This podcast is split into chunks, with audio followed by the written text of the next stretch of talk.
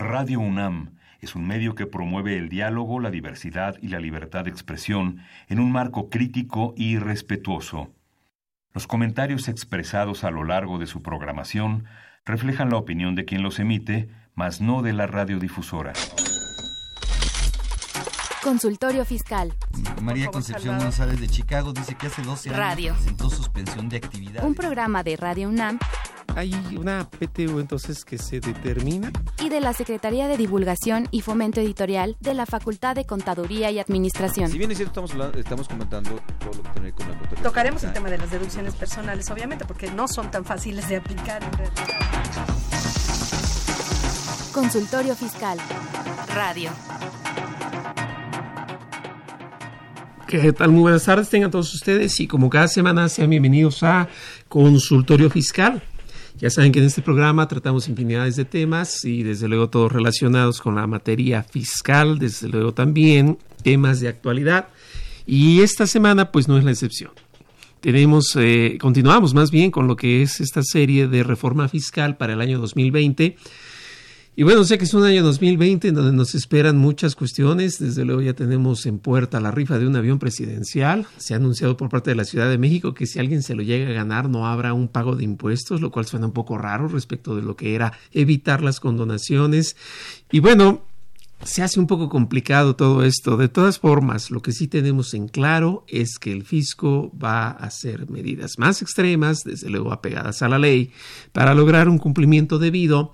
Eh, platicábamos un poco hace unos días de que también el régimen de cumplimiento, el famoso compliance, tiene mucha referencia en estos temas. Y bueno, todo esto lo vamos a ir comentando. Ya hemos visto la ley del ISR, ya hemos visto la ley del IVA. Y el día de hoy vamos a seguir platicando de lo que es el Código Fiscal de la Federación, un tanto los puntos que si bien no afectan directamente al cálculo, pero tienen mucha relevancia por cuanto a lo que respecta el poder actuar, el poder facturar y todo lo que ya sabemos que de ahí desenreda alguno que otro problema.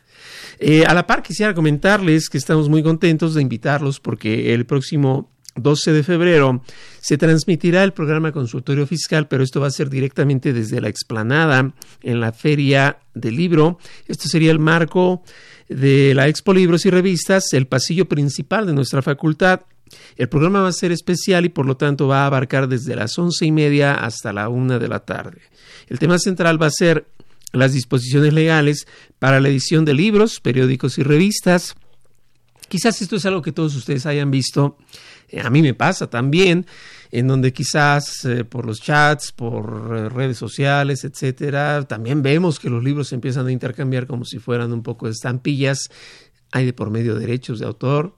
¿Por qué no? Hay de por medio algunas sanciones y lo más importante, tributariamente esto cómo debe funcionar. Todos lo hemos visto, todos lo hemos vivido, se puede, no se puede, es válido, no es válido, es delito, no es delito. Les digo, como memes pasan los libros, incluso yo he visto los míos también. Entonces, bueno, ahí estaremos muy atentos para comentar el tema. Desde luego me acompañará en la conducción el maestro Miguel Ángel Martínez Zuc, a quien eh, estaremos también abordando el tema con el magistrado, o ex magistrado, mejor dicho, perdón, Ramón Cabrera León. Él fue anterior ex subprocurador fiscal, él también fue magistrado en la sala especializada de protección intelectual y actualmente ya en la forma independiente nos viene a apoyar y a platicar un poco de esto. Recuerden, va a ser entonces el miércoles 12 de febrero de once y media a una para que se dé una vuelta. Va a haber muchas sorpresas, eh, va a haber cortesías, como lo ha hecho ya también nuestra feria, apoyado desde luego con todas las editoriales. Y bueno, pues estaremos ahí muy atentos para poderles llevar todos estos puntos. Este programa, les repito, es totalmente en vivo, cada semana así lo hacemos y se alimenta gracias a toda la intervención de ustedes. Puede ser que nos llamen por teléfono al 55 36 8989, repito, 55 36 8989. También tenemos una alada sin costo que es el 01800 50 52 688. Y bueno, pues si quieren estar con nosotros también en redes sociales, es Twitter, arroba con su fiscal, o Facebook sería FCA UNAM oficial. Desde luego todo esto se enriquece por sus dudas, por sus comentarios, por todo lo que quieran, inquietudes que quieran hacernos notar, con gusto aquí lo recibimos. Pero bueno, antes de empezar a abarcar el punto de lo que es la reforma fiscal enfocada propiamente al Código Fiscal de la Federación, vamos a ir como es acostumbrado a nuestro corte de info fiscal y regresamos.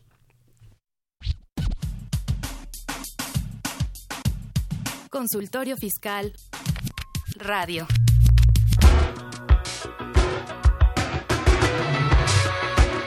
Info Fiscal.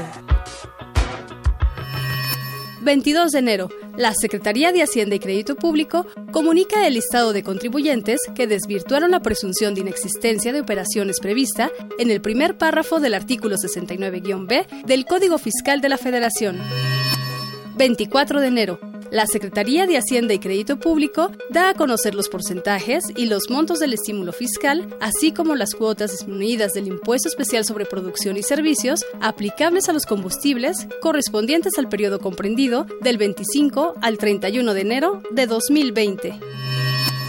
La Secretaría de Hacienda y Crédito Público informa los montos de los estímulos fiscales aplicables a la enajenación de gasolinas en la región fronteriza con los Estados Unidos de América correspondientes al periodo comprendido del 25 al 31 de enero de 2020.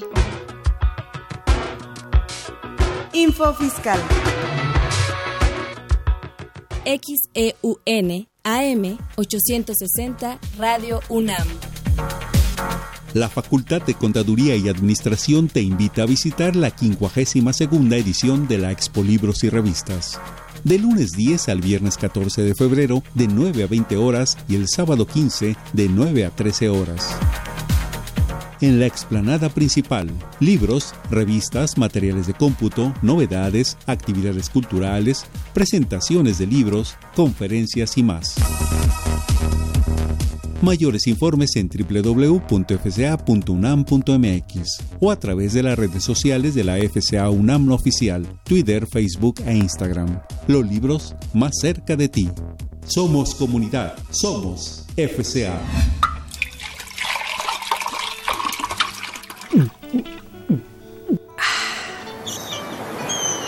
Refresca tus ideas. Consultorio Fiscal 100% UNAM.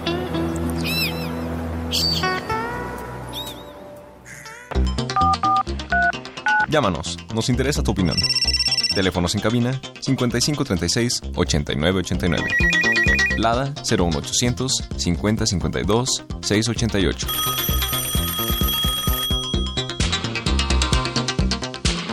Muy bien, pues ya estamos de regreso y recuerden que el Código Fiscal siempre es un punto importante a considerar. Si bien no es propiamente el cálculo o afecta el tema principal al pago, sí es de alta importancia. ¿Por qué? Porque de ahí pues dependen mucho todos los temas, como serían los sellos, como serían las operaciones inexistentes. ¿Qué quiero decir con esto? La gente en el narandaje todos los días pues, realiza contrataciones, de alguna manera lleva a cabo infinidad de negociaciones. Sin embargo, puede suceder al día de mañana que el proveedor sale en las listas del 69B. Y en esos momentos que se hace, pues nada más que lamentarse porque todo se debió hacer antes. Entonces vamos a tener un poquito de todos estos temas a reserva de lo que ustedes nos vayan platicando y podamos también contestar algunas preguntas.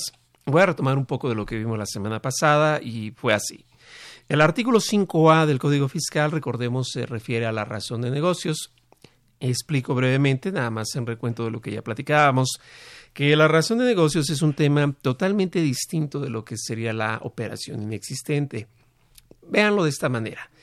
Imagínense una empresa con un ciclo económico, puede ser un ciclo mm, que será de distribución, un ciclo de comercialización, dependiendo a lo que se dedique, ese es el ciclo al que se dedica. Posteriormente, dentro de este ciclo, pues existen actividades como la que sería el transporte, en la entrega de materiales, eh, la entrega del producto y bueno, muchos conceptos conocidos como el famoso RAPI para lo que es la comida, UPS, eh, Federal Express, etcétera, para lo que es la venta en línea, forma parte de este ciclo. De tal manera que ese cúmulo de operaciones puede tener o no una razón de negocios y me voy pensando ya en las empresas que trascienden pues lo que es la frontera, el famoso offshore. Eh, pensando en este tipo de empresas que tienen un contexto internacional, pudiera generarse, ¿por qué no?, algunas estrategias en donde se están terciarizando algunas operaciones. Y de esta manera el fisco puede considerar que se pudo hacer con menos operaciones y de alguna forma lograr el mismo resultado sin afectar el cumplimiento fiscal, es decir, sin tratar de pagar menos. Si nos damos cuenta, la razón de negocios para este contexto que yo les platico es dentro de un ciclo económico, insisto, llamado de comercialización, de distribución, comercialización, como ustedes lo quieran ver. Las operaciones inexistentes, por su parte, suele ser un tanto distinto. Generalmente, y no quiere decir que siempre sea así, digo generalmente, se encuentran fuera de esos ciclos. ¿Cómo que podría ser? No sé, la proveeduría de papelería, quizás eh, un servicio, me voy a poner a decir varios sin decir que sean sinónimos de operación inexistente. Por ejemplo, eh, limpiar las oficinas, mm, de alguna manera dar algún servicio de apoyo, hay quien lo tacha también como si fuera un estudio de mercado.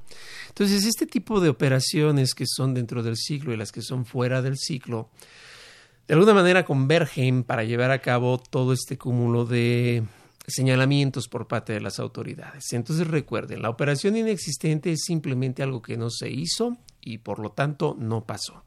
Mientras que lo que es la razón de negocios es algo que sí se hace, pero se abusa o como que se llega a un extremo en el cual pues verdaderamente no se da un motivo real, un porqué, una razón del porqué y es ahí pues en donde discurre esta posibilidad para que las autoridades dentro de auditoría pudieran hacer el señalamiento de que no existe esa razón de negocios y en consecuencia pues tengamos propiamente el castigo, por llamarlo de alguna forma así, en donde van a desdeñar ese tipo de operaciones previo a la respuesta que de un consejo que se forma para ello y que después de las observaciones tendrán dos meses para poder deliberar si efectivamente se aplicará el 5A o no.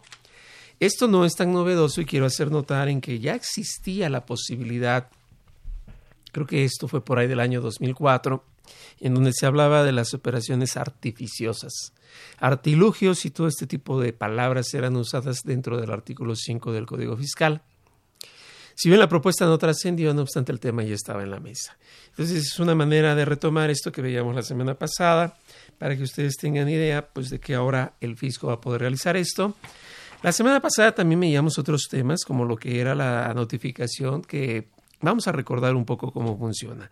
La notificación puede ser de forma personal o puede ser a través del buzón tributario.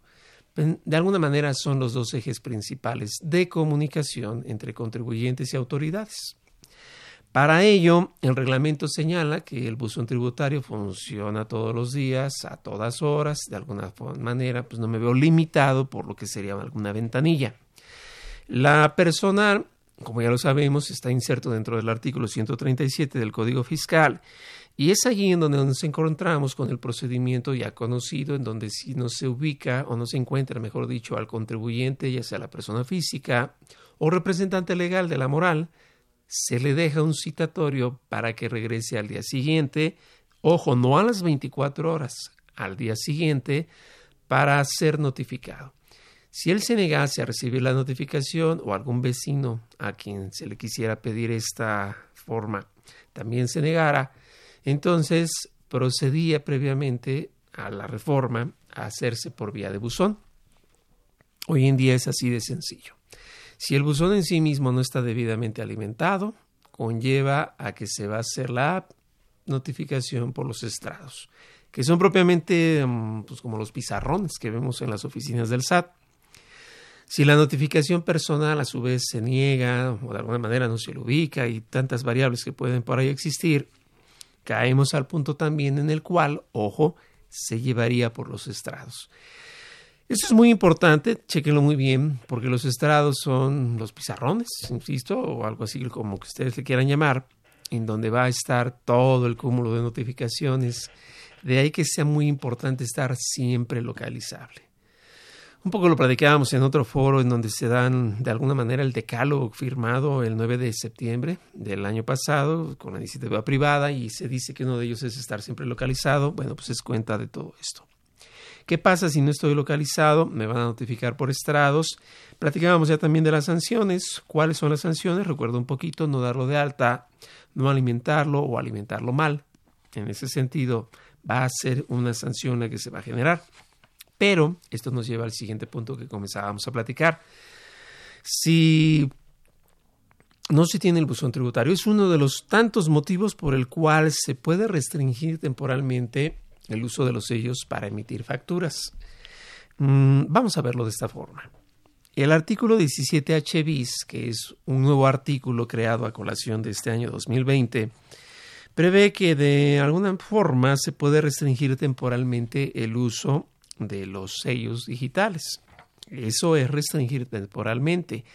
Se dejan sin efectos conforme al artículo 17H y posteriormente cualquiera de estas dos, ya sea restringir o dejar sin efectos, se puede cancelar el sello forzando a que se deba generar uno nuevo. La restricción, lo veíamos, era por no declarar la anual, pasado un mes después de que llegase la fecha en que esto deba realizarse. Persona moral, lo sabemos, es en marzo, persona física es abril. En estos casos tendríamos el motivo de que pasado un mes se pueden restringir temporalmente los sellos. ¿Qué otra cosa puede suceder? Cualquiera pensaría para los RIF. Bueno, para los RIF también sería por el caso de las declaraciones periódicas. Si pasa un mes y no se da cuenta de un debido mantenimiento de este cumplimiento que debemos tener, se van a restringir los sellos.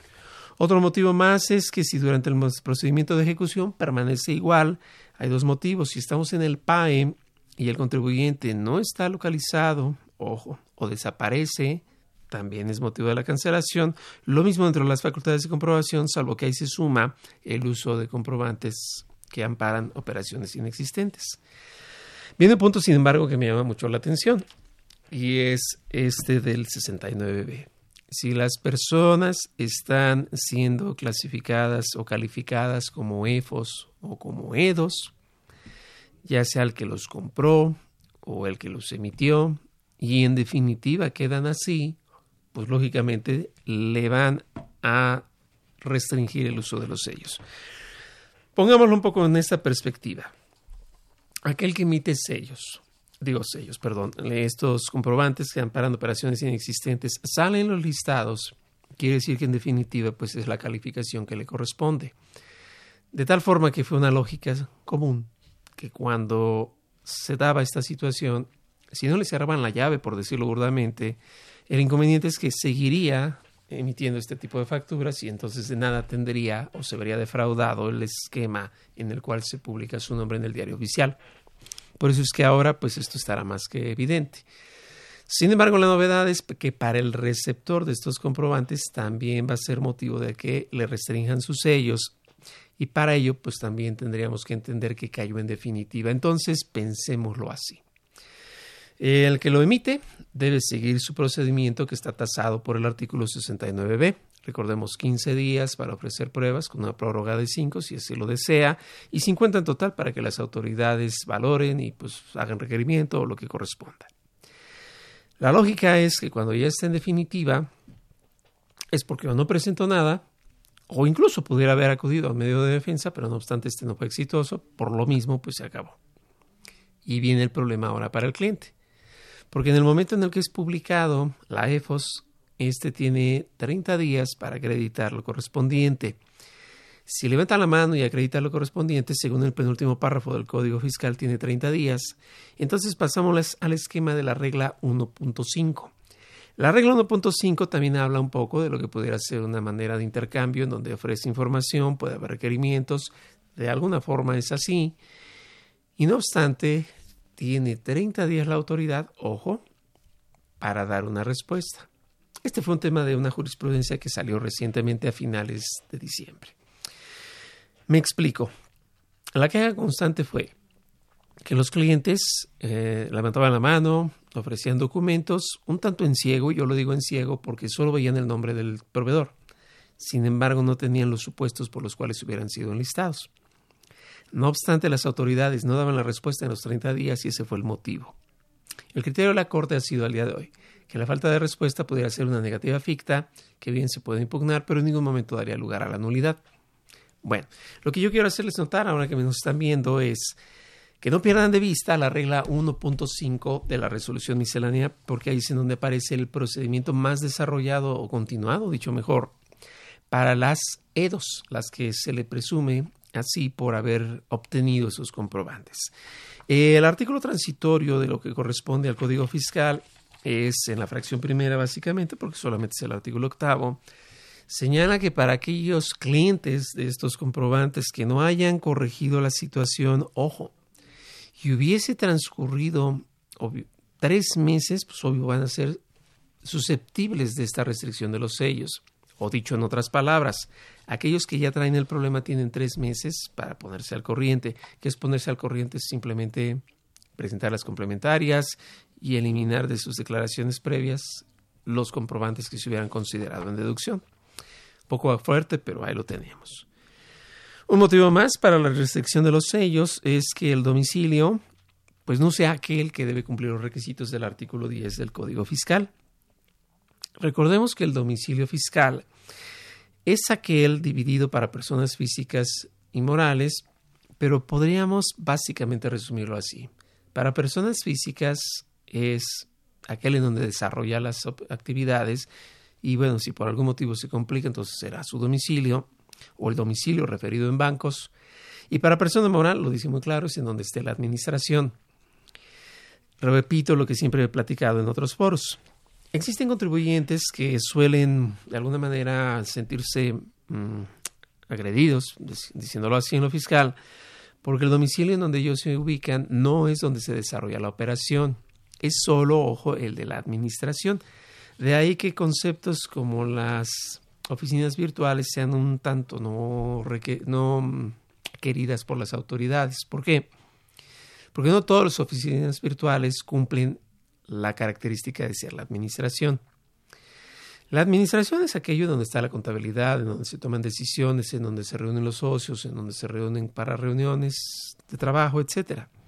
Entonces, ahí es muy importante que sí, es correcto, no debe coincidir con el domicilio en donde se lleva a cabo la operación.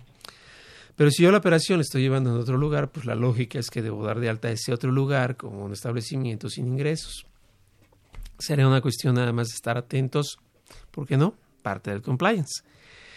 Mm, otro motivo por el cual se puede considerar la posibilidad de restringir los sellos es para los contribuyentes, ojo, que hubieran estado en las listas del artículo 69b bis. El artículo 69b bis se refiere propiamente a cuando se transmiten pérdidas de manera indebida. Si le quisiéramos poner un nombre, vamos a pensarlo así. Artículo 69b es el que se refiere a operaciones inexistentes, mientras el 69b bis se refiere a la razón de negocios, sin que sea exclusivamente ese artículo, sino entre muchos temas más, el 69b bis así lo ve. También, pues estos serían susceptibles de la restricción. ¿Qué otro tema podríamos considerar dentro de esta restricción? Pues obvio dice que detecten, y me refiero exactamente a la fracción séptima del artículo que estamos platicando, 17h bis lo leeré para no equivocarme. Dice, detecten que el ingreso declarado, así como el impuesto retenido por el contribuyente, manifestados en las declaraciones de pagos provisionales, retenciones, definitivos o anuales, no concuerden con los señalados en los comprobantes fiscales digitales por Internet expedientes, documentos o base de datos que lleven a las autoridades fiscales tengan en su poder o las que tengan acceso. Es bien importante esto por lo siguiente. Ojo, ¿cómo podría la autoridad conocer si el ingreso declarado es correcto o no?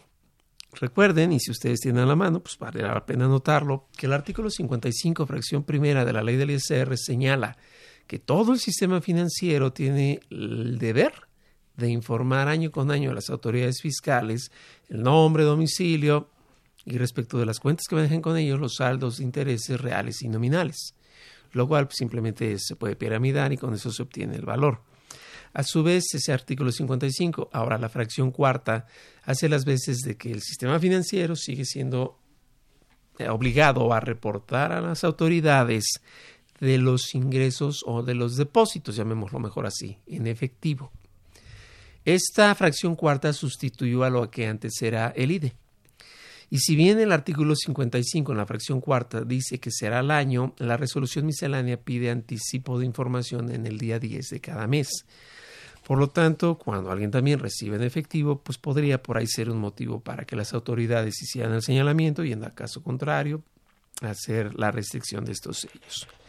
Eh, la retención me llama la atención porque es un punto que se recrudeció ahora con la parte de la ley del IVA, en donde se hablaba del 6% para los servicios de subcontratación. Fue mucha la fiebre, vinieron muchos comentarios, fueron y regresaron, y se centró en que precisamente solo subcontratación. Bueno, por ponerlo como ejemplo, si alguien estuviera haciendo una retención, ojo, y me voy a los dos extremos. Si alguien no retuvo, pues finalmente sería un tema por el cual se pudieran restringir los sellos. Si alguien retuvo de más y no debía, sería un problema grave ahora con su proveedor, porque estuviera incurriendo en la figura civil de un enriquecimiento ilegítimo. Eh, desde luego ya tendríamos que entrar al detalle técnico, pero a lo que voy es que sería motivo de queja, porque si yo no le debía retener, porque no estaba en la hipótesis, pero no obstante el miedo me lleva a retener, tendría un problema de tipo particular. Si bien se puede resolver antes de ir a tribunales, es importante, y esto recrudece, la necesidad de una asesoría adecuada para corroborar si el esquema al que se le considera el 6% de retención de IVA verdaderamente procede o no. Por todas las contingencias que se avecinan, entre ellas la cancelación, perdón, la restricción de los sellos para facturar. Si alguien recibe este problema, hay un procedimiento que antes estaba en resolución miscelánea, ahora pasa con algunos cambios a la ley. Se basa en cinco días. Propiamente es un caso de aclaración, como ya lo conocemos, esto es a través de Internet. No tendríamos tanto problema por aquello de la opción tributario. Pero el punto que voy es, se va a dar a razón de cinco días y si fuera necesaria alguna diligencia para, pensando en el caso del domicilio, para que se revisara que este es correcto, también lo prevé la ley y de esta manera podemos salir adelante con los sellos. Que quede claro que este procedimiento que prevé la ley no es para volver a redundar por operaciones inexistentes, es imposible porque eso ya fue un procedimiento previo. Me hace ver que todo esto cualquiera podría tener la idea de que es retroactivo y la respuesta es sí, pudiera ser retroactivo. Surgiría la duda, y también me queda muy claro de que alguien pudiera pensar que esta retroactividad es indebida o que es ilegal, porque lo dice la Constitución. Pero recuerden que la Constitución solo lo prevé cuando se afecta de manera sustancial a las personas. Me explico un poquito. El artículo 6 del Código Fiscal de la Federación prevé la existencia de dos tipos de normas, las normas de causación y las normas de procedimiento. Las de causación son las que sirven para el cálculo del impuesto, sujeto, objeto, base, tasa o tarifa. Esas normas son las que son irretroactivas. La tasa que se dé en un año se debe respetar, es un ejemplo burdo porque hoy en día ha estado todo estable y de alguna manera no deben cambiar las condiciones del pago de un año para otro ni llevar a efectos posteriores o ulteriores todo esto que estamos platicando. Sin embargo, las normas de procedimiento son las que sí se pueden manejar de manera retroactiva porque lo dice expresamente el artículo 6 del Código Fiscal. Dice, pero serán aplicadas las normas de procedimiento que se expidan con posterioridad. De allí que todo lo que estamos viendo del Código Fiscal pudiera ser, por lo menos a la hora que llevamos, retroactivo en esa lógica de que no son normas de causación. Hasta ahí llevaríamos un primer punto. Y bueno, entrando a otros temas dentro de los cambios del Código Fiscal, también tenemos que se da ya la modificación definitiva de la compensación universal. La compensación universal que anteriormente había sido válida desde 2004, si no mal recuerdo, en donde se tuvo la posibilidad de que un saldo a favor pudiera ser derivado para cubrir cualquier otro impuesto, pues ahora se vuelve a restringir. Recordemos un poco cómo fue la historia de esta compensación universal. Se dijo, a través de la Ley de Ingresos de la Federación para 2019, ya con el encargo de la nueva administración, que se buscaban dos cosas. Primero, dada la venta de facturas, ya lo insistimos, artículo 69b, se generaban incluso saldos a favor que luego se pedían o se llegaban a compensar. La lógica de alguien que hubiera comprado factura me queda claro que en un saldo a favor difícilmente pediría la devolución por el escrutinio que implica, dicho así, el artículo 22. Entonces, al momento de llevarse a compensación, pues era la manera un poco más cómoda, dado que no había un seguimiento de forma tan exacta por las autoridades. Bueno, ese motivo y el cúmulo de que ya era tanto el pago recurrente por base de compensaciones, dijeron tiene que ser solamente de impuesto con el mismo impuesto. Y es un tanto lo que aquí señala. Se pudiera pensar que esto es injusto, ¿por qué no? Habrá gente interesada en querer promover algunas vías de amparo. Desafortunadamente, de manera reciente tenemos que ya la Corte ha emitido criterios. Son varios. Lo pueden ustedes revisar a través del seminario, eh, perdón, sí, pues de la Gaceta, ¿no? del Poder Judicial, el Seminario Judicial de la Federación, en donde dice que no se viola em, pues todo lo que sería el principio de equidad, proporcionalidad, que no viola derechos humanos por aquello de la progresividad, y entre otros temas también lo que es la confianza legítima de aquello que haya una estabilidad en las decisiones administrativas. Queda sentado, hay varios criterios, creo que son cuatro o cinco si no mal ubico, y con esto queda de alguna manera fortalecido. Uno más que sí cumple el test de proporcionalidad. En mi parecer, un test de proporcionalidad que no debe haberse aplicado, porque eso es más bien con relación a derechos humanos. Como la tributación en sustancia no tiene derechos humanos, pues no venía mucho a colación esa manera de, realizar el estudio, en mi parecer. Pero bueno, para que ustedes lo tengan presente, ya no hay compensación universal, posibilidades de éxito en una nueva contienda, habría que considerarlo muy a fondo, vuelvo a insistir, por todos estos rubros que vienen ahí pendientes. Y un punto adicional, pasando ahora de la compensación universal, sería el caso de la responsabilidad solidaria. La responsabilidad solidaria es propia, vamos a pensarlo, a tres esquemas.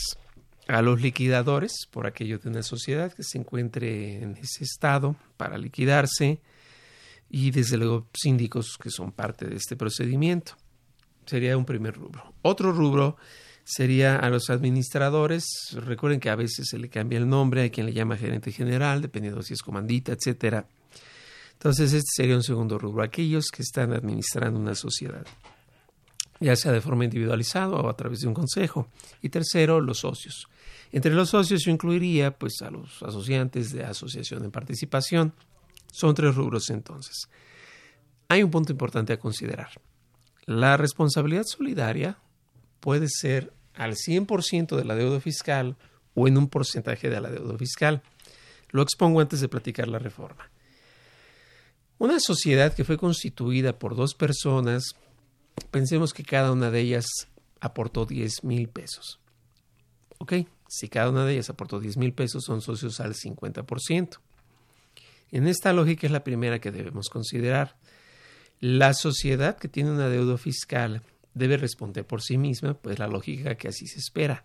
Si en extremo no es posible que ella pudiera pagar, entonces deriva ya en todos los responsables solidarios. Hay infinidad de responsables, los adquirientes de negociaciones son unos de ellos. Y cuando llega a estas personas el reclamo del pago fiscal, en el ejemplo que les pongo de que cada una aportó 10 mil pesos, no quiere decir que cada una paga 10 mil pesos y se acabó. Eso es quizás en la materia mercantil, artículo 87 de la Ley General de Sociedades Mercantiles. Más bien va encaminado a lo que sería el rubro tributario, en donde van exponenciados por todo esto que es su participación en la sociedad. Vamos a abordar este tema con más detalle. Tenemos a alguien invitado que nos va a apoyar en su desarrollo, pero previamente pues vamos a ir a una pausa y regresamos. Recuerden, cualquier duda nos pueden escribir, llamar y aquí estamos. Regresamos. Consultorio Fiscal Radio.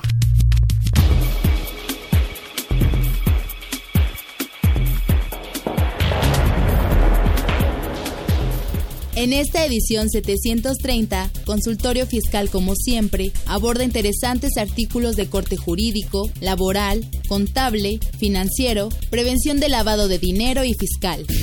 Sergio Santinelli Grajales comenta las reformas fiscales 2020, federales y de la Ciudad de México. Ana Lilia Contreras Villagómez hace reflexión sobre activos virtuales. Jorge Santamaría García nos habla sobre razón de negocios. Otros artículos no menos importantes son Nota sobre la Resolución Miscelánea Fiscal 2020. Servicios digitales de extranjeros sin establecimiento permanente en México.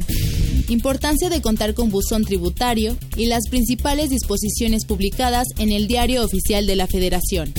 Estos y otros temas de gran interés se presentan en el número 730 de Consultorio Fiscal.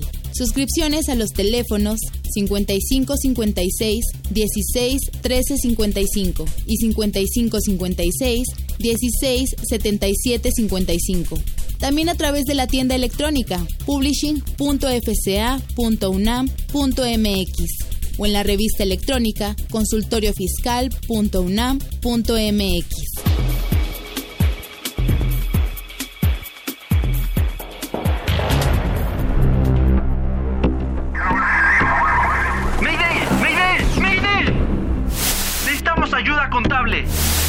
SAT viene detrás de nosotros.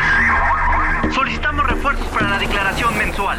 Cambio. El batallón de consultorio fiscal va en camino. ¡Resistan! Consultorio Fiscal 860. Somos la otra frecuencia.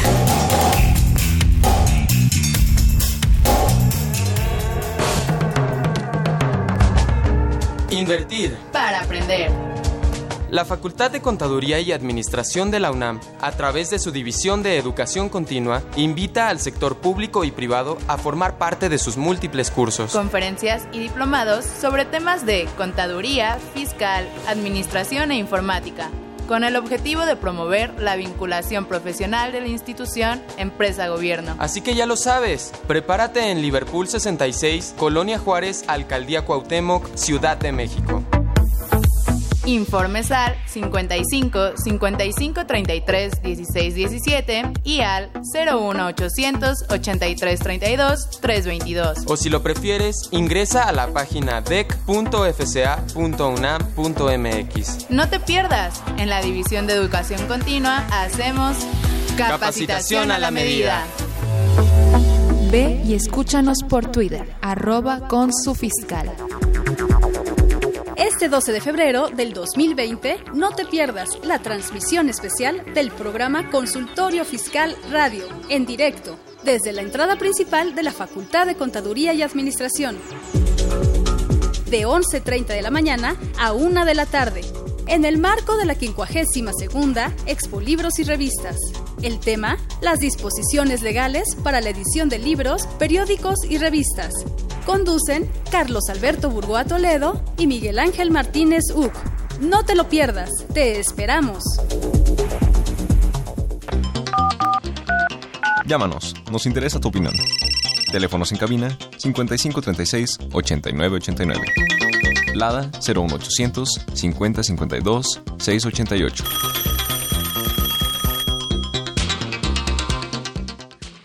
Bien, pues ya estamos de regreso y nos acompaña la maestra Cecilia Mesa Lima. Les presento rápidamente. Ella es licenciada en Derecho por la UPAEP, allá en Puebla. Qué chulo es Puebla, dicen. También es maestrante actualmente en la Escuela Libre de Derecho de Puebla. Si alguien de allá nos está viendo, le mandamos un saludo. Y bueno, para no entretenerme mucho, pues aquí está con nosotros, maestra bienvenida. Muchas gracias. Y bueno, a ver, platícanos un poquito. Esto de la responsabilidad solidaria me ha tocado en la práctica que la gente se confunde y cree que así como a manera mercantil, que si yo le metí 10 mil pesos, de ahí no paso, eh, pues aquí en lo fiscal pasa distinto, ¿no? Cuéntanos, ¿cómo es? Así es. Bueno, eh, antes que nada, muchas gracias por la invitación. Y bueno, en efecto, eh, generalmente las personas confunden entre la materia mercantil y la materia fiscal. en la materia mercantil, la finalidad de la responsabilidad de que se constituya de una forma u otra, sea sociedad anónima o como la, denominación que se le dé, es precisamente cuidar la responsabilidad que pudieran tener los accionistas o los socios respecto del, del incumplimiento en que pudiera incurrir cualquier este, sociedad. Sin embargo, en materia fiscal esto sí es diferente porque a la autoridad lo que le interesa pues es garantizar y recuperar aquellas contribuciones omitidas. Entonces no va a tener un límite como tal para decir, ah, pues si solo aportaste hasta ahí, pues hasta ahí la dejamos, ¿no? Entonces, bueno, en, en materia fiscal el criterio va más en el sentido de que los accionistas o los socios deben responder por el crédito fiscal ah, en proporción a su aportación, pero esto no quiere decir que la, el límite sea lo que aportaron en numerario a la sociedad. Sí, claro, diría Derbez, si fuera así, pues cualquiera lo haría, ¿no? Exactamente. Ok, entonces, si yo soy socio al 50% y la empresa debe 10 millones de pesos, pues resulta que nos toca 5 a cada uno. Exactamente. Tiene lógica, ¿no? Porque a la hora que ganamos, pues gano el 50%. Sí. Si la sociedad pierde, pues hay que meterle el 50% para que se recupere. Así es. Pero ¿y si el socio es administrador? Sucede que además de ser socio es administrador, ¿él entra al 50 o le entra al 100? Bueno, es que hay que ver que el administrador tiene ciertas facultades. Él, él propiamente ostenta la representación legal de la sociedad. Entonces, generalmente a él se le confiere pues el cumplimiento de las obligaciones.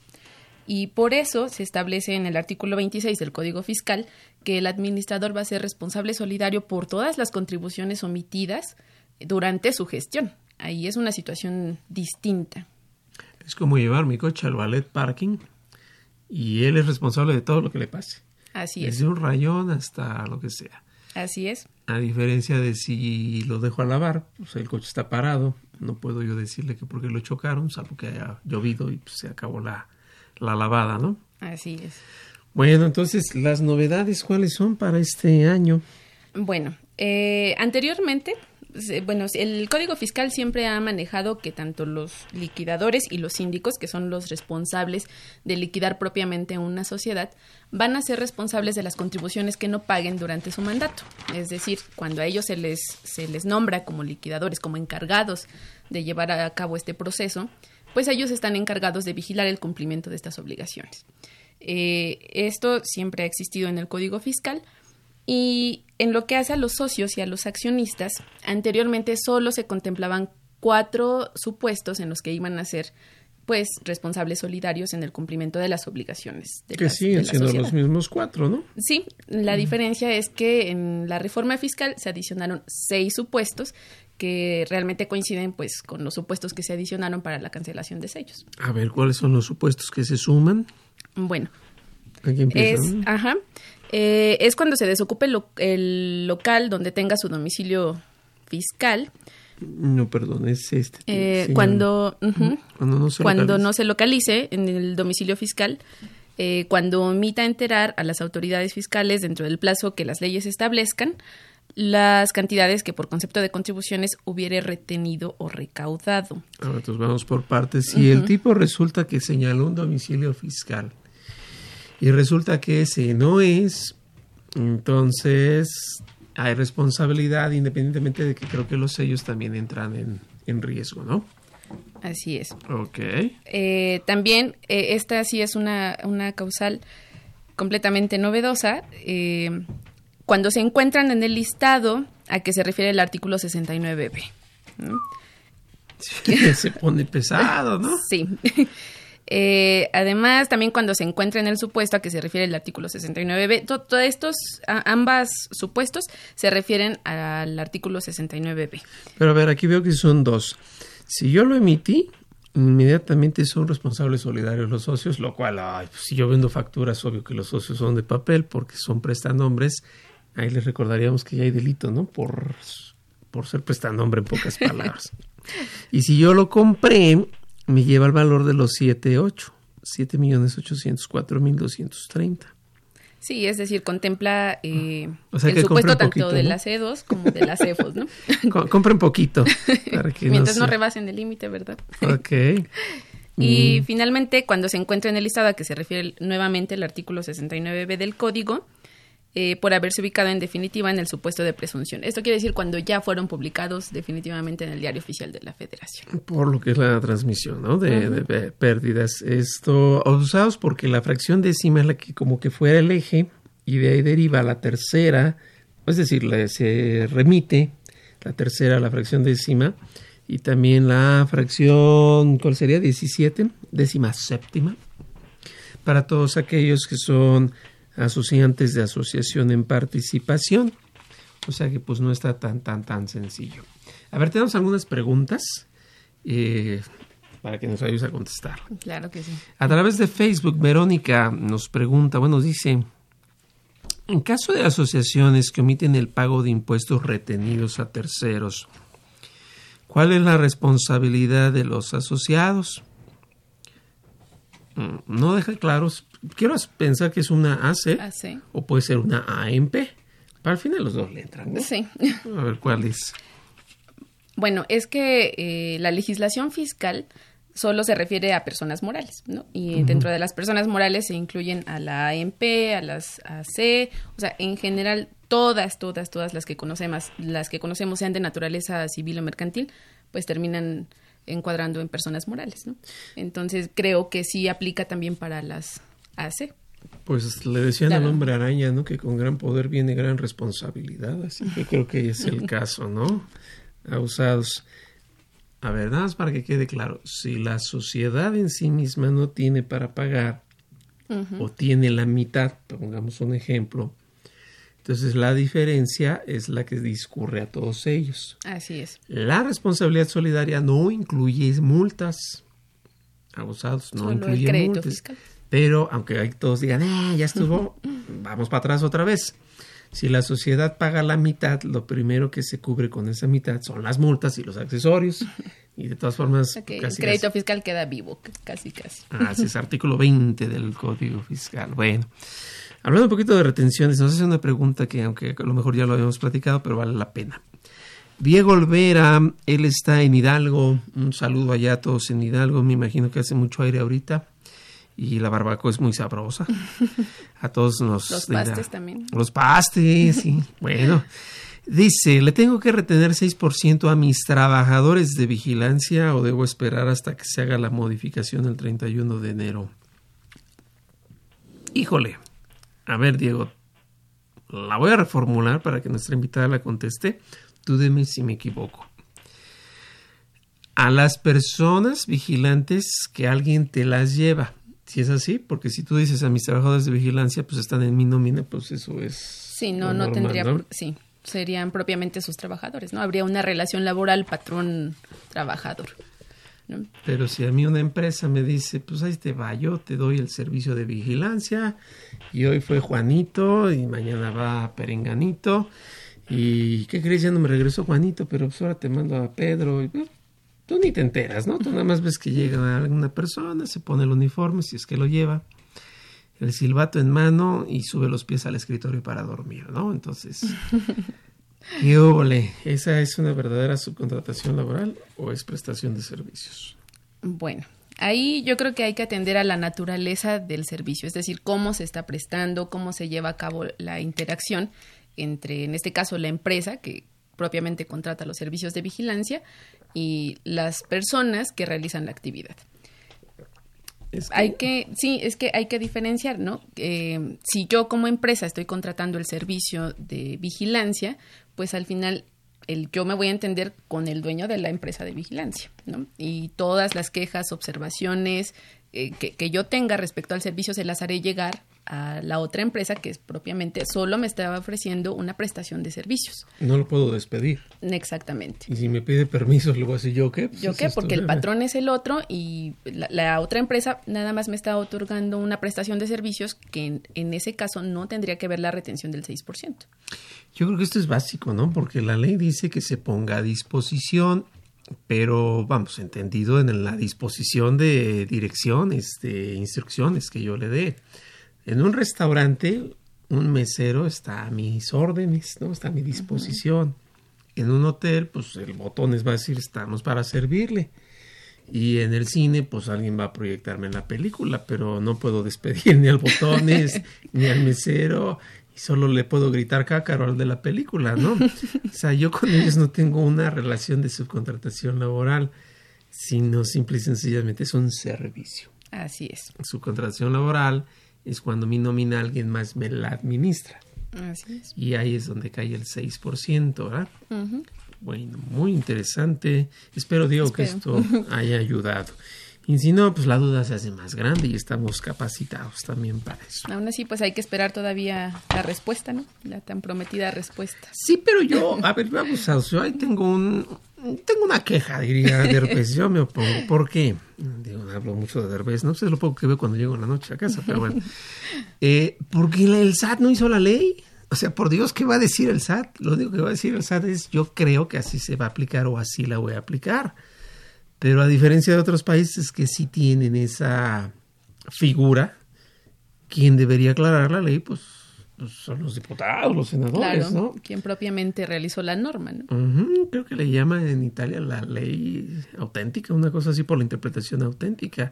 Claro. Empiezan matices de si es declarativa o si es retroactiva, pero bueno, aunque lo diga el SAT, mm, también sabemos que el SAT, obvio, pues trabaja para recaudar, pues va Claro. a querer más, ¿no? Pero Que todos paguen. que todos paguen, sí, ¿verdad? Bueno, empezando por Duarte, bueno. Este, bueno, vamos a una pausa y regresamos para seguir comentando las reformas. Recuerden, les repito los teléfonos, es el 55 36 8989. Y aquí estamos. Regresamos. Consultorio Fiscal Radio. Ve y escúchanos por Twitter, arroba con su fiscal. Radio UNAM. Tu opinión es importante. para nosotros. Buzón de voz. 5623-3281. Déjanos tu nombre, número telefónico. Y dirección. Gracias.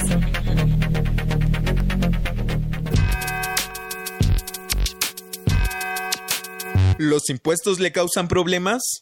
¿Dolor de cabeza? Ay, ¿qué le puedo decir? ¿Problemas de estrés?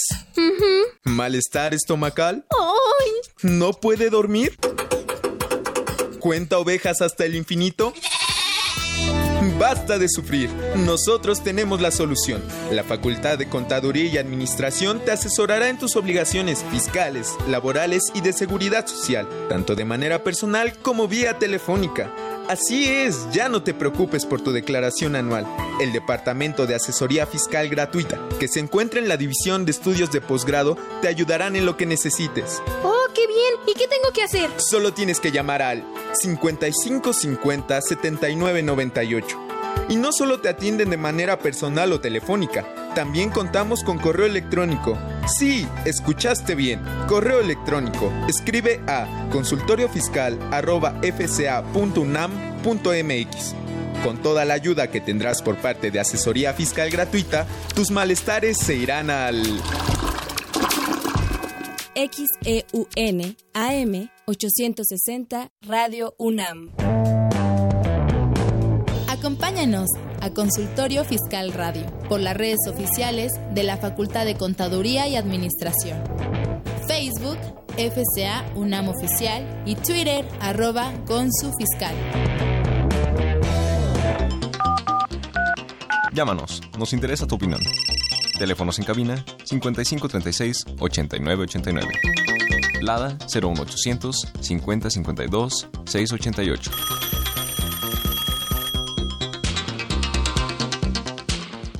Ok, estamos de regreso y Diego nos aclara que sí, que son trabajadores a lo que se le llama outsourcing. Pero a ver, Diego, yo nada más insistiría a reserva de lo que nuestra invitada diga. ¿Estos trabajadores son tuyos y le pediste a alguien que administre esa nómina? ¿O tú tocaste la puerta de una empresa especializada en vigilancia y les dijiste, ayúdenme en la empresa, ¿no? O en el cliente que sea. Es bien importante por esto, Diego, te platico porque la vigilancia como servicio externo se regula por una norma de tipo local. ¿Estamos de acuerdo? No hay una ley federal y hay tres tipos de vigilancia, de valores, de personas y en este caso de lugares. ¿Vale? Abusado. Si la empresa viene de fuera, como parte de contaduría y de administración y todo, el control interno es corroborar que tenga los permisos. Es lo típico que los de valores pues, son los de Panamericana y todos los que tú quieras. Lo de los lugares son los de las plazas comerciales para ponerlo rápido. Y los de personas pues, son los guaruras ahí que bajan todos ahí, ¿no? Yo quiero pensar que es el segundo que me dices. Si la empresa me da ese servicio, salvo que Pues, tú opines lo ujú. contrario, ese no le No, retengo, es- ¿vale? Se queda en mera prestación de servicios. Así es. Y si los trabajadores son míos, pero le pedí a alguien que me los administre, entonces, Entonces, hay un outsourcing y tendrías que retener el 6%. así es. Chécale muy bien nada más, Diego. Yo te di este tip de lo que son los permisos y autorizaciones, que es con lo que más fácil se devela. Todo puede pasar en esta vida, ¿no? hasta que un día se levante de malas Trump y ya valimos todos, pero no va a ser todavía. Bueno, ya nos quedan pocos minutos, nada rápido, platícanos, maestra, ¿qué hay ahora con la opinión de cumplimiento? Que eso casi nadie lo ve. Bueno, eh, va, va muy de la mano con todos los supuestos que hemos manejado, tanto de la responsabilidad solidaria como de la cancelación de sellos.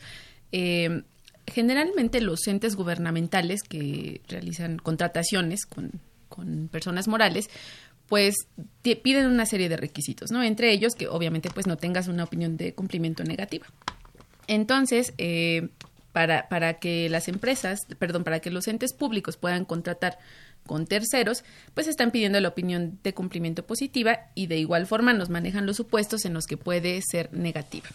En este caso se añadieron cuatro fracciones, cinco, perdón, cinco fracciones en las que la opinión de cumplimiento puede ser negativa. Eh, que es cuando habiendo vencido el plazo para presentar alguna declaración, provisional o no, así como aquellas declaraciones correspondientes a retenciones, eh, pues estas no hayan sido presentadas.